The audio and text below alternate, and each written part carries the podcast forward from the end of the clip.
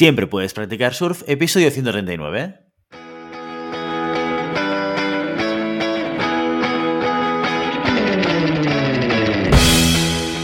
Bienvenido y bienvenida a Siempre puedes practicar surf, el podcast diario sobre recursos humanos. Este podcast está pensado para profesionales de recursos humanos, gerentes o jefes de equipo y podrás encontrar técnicas, consejos, ideas, conceptos y noticias sobre la gestión de personas. Eso sí, con un enfoque práctico y aplicable.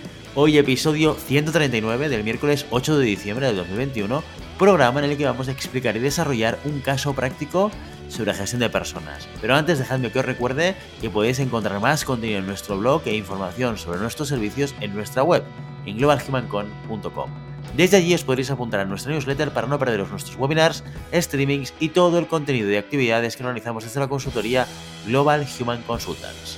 Hoy es miércoles y los miércoles lo dedicamos a explicar casos prácticos de recursos humanos. Los casos prácticos consisten en un primer episodio en el que exponemos una situación real que ha ocurrido dentro de una organización y en el que al finalizar os propondremos una serie de cuestiones para resolver la situación de la manera más adecuada. Como todo un profesional de recursos humanos. La semana siguiente resolvemos y compartimos con vosotros nuestra solución. Y así cada miércoles. ¿Preparados?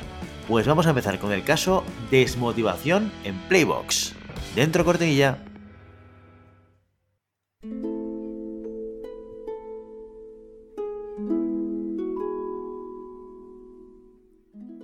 Esta es una historia real. Los hechos descritos tuvieron lugar en Martorell en 2010. A petición de los protagonistas, los nombres han sido cambiados. Por respeto a todos los demás, el resto ha sido contado exactamente como ocurrió. Jaime Raya es el protagonista y el fundador y CEO de una startup de desarrollo de videojuegos para móviles. Junto a él trabaja Felipe Esperanto, un buen amigo que conoció en la universidad. Fue allí donde juntos tuvieron la idea de crear la compañía Playbox, una empresa especializada en serious games para dispositivos móviles. Pese a que la idea les entusiasmaba a los dos, nunca creyeron que pudieran llevarla a cabo, pero al final, muchos años después de acabar la carrera, Jaime decidió seguir adelante con la idea. El proyecto fue todo un éxito, y en muy poco tiempo el equipo de Playbox fue creciendo. Jaime desde el primer día tuvo muy claro que no quería ser el típico jefe clásico y autoritario, y de hecho, aunque hubiera querido, tampoco lo podría haber sido porque su personalidad no lo hubiera permitido. Por eso optó por trabajar con la metodología Scrum y dejar que los equipos fueran autoorganizados. Evidentemente, no iba a dejar que trabajaran solos. Así que dada la amistad, confianza y que al fin y al cabo también fue idea suya, decidió contar con Felipe para cubrir el puesto de Scrum Master. Un Scrum Master debe trabajar codo con codo con el resto de colegas y asegurarse de que el trabajo sale cuando tiene que salir. En comparación con la figura de Product Owner, puede parecer un rol de menor categoría, pero para Jaime era el puesto perfecto para Felipe, porque requería mucha confianza y mucho trato con el personal. Si quería dejar a los equipos en buenas manos, Felipe para él era la mejor opción. Y y enseguida vio que era una buena decisión. La autoorganización era ejemplar, los equipos eran autosuficientes e independientes y durante varios años fueron capaces de entregar incrementos terminados al final de cada sprint sin ningún problema. No había queja del rendimiento, reinaba el buen rollo, clientes y usuarios contentos, todo maravilloso. Felipe sabía muy bien lo que tenía que hacer como Scrum Master para que el trabajo fluyera. Su trabajo era ser el soporte que permitiese que sus compañeros se desarrollasen al máximo. Felipe era como una especie de canalizador de potencial. Si el equipo tenía problemas, pues bueno, él los resolvía. Si la organización era ineficiente, pues él les decía cómo podían mejorar.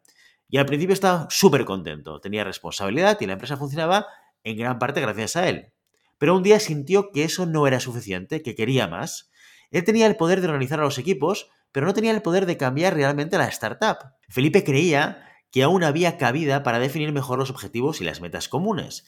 También que se podía organizar mucho mejor el trabajo, así que se puso a crear tableros donde visualizar tareas no planificadas y que no están previstas dentro de los sprints mensuales. Lo que realmente quería Felipe no era organizar a los equipos, era crear los procesos de una manera mucho más eficiente, trazar una especie como de planes de mejora.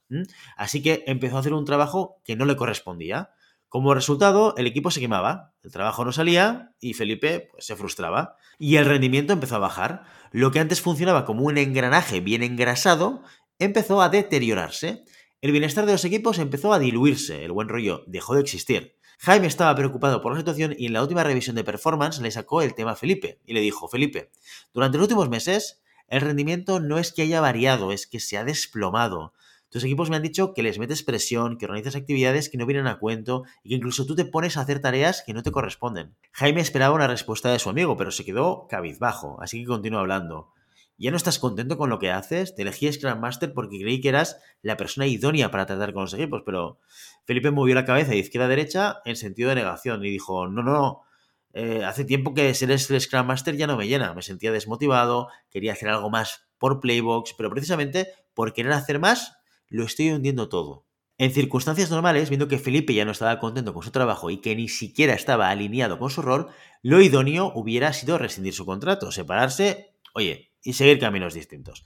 Pero Jaime le tenía aprecio a Felipe, tiene potencial y lo ha demostrado durante mucho tiempo. Tal y como ha observado, lo que Felipe quiere es ser product owner. Así que tal vez si le asciendo, si le propongo este nuevo reto, seré capaz de recuperar su motivación y su rendimiento, pensó Jaime para sí mismo. Para este caso, que es el último del año, las preguntas son, ¿es lógico el razonamiento de Jaime? Si tuvieras que asesorar a Jaime, ¿cómo lo harías? Y si tuvieras que asesorar a Felipe, ¿qué le dirías?